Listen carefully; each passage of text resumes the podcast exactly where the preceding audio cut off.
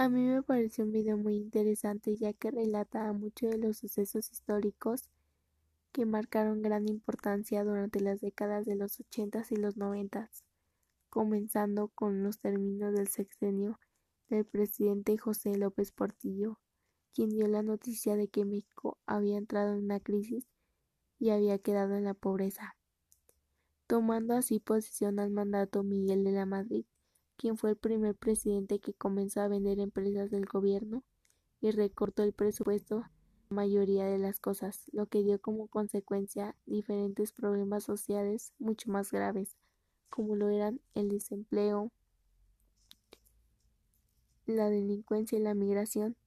ya que las personas buscaban obtener mejores oportunidades de vida para ellos y sus familias haciendo que la población inconforme creara distintas marchas para exigir que el gobierno cumpliera con lo que había prometido. Tiempo después, la economía de México dio un giro importante gracias a la firma del Tratado de Libre Comercio con América del Norte, Estados Unidos y Canadá,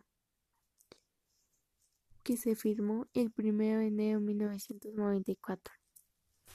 Sin embargo, no todo fue un tiempo beneficioso para México, ya que México creó una deuda extremadamente grande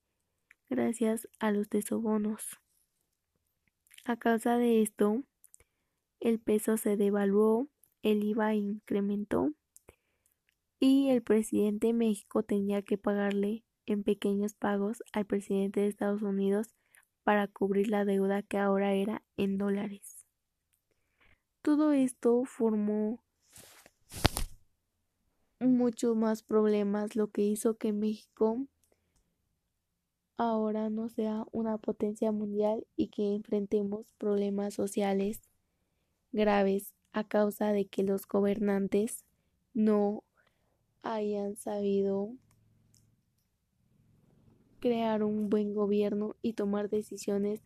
que en vez de perjudicar nuestro país hubieran beneficiado.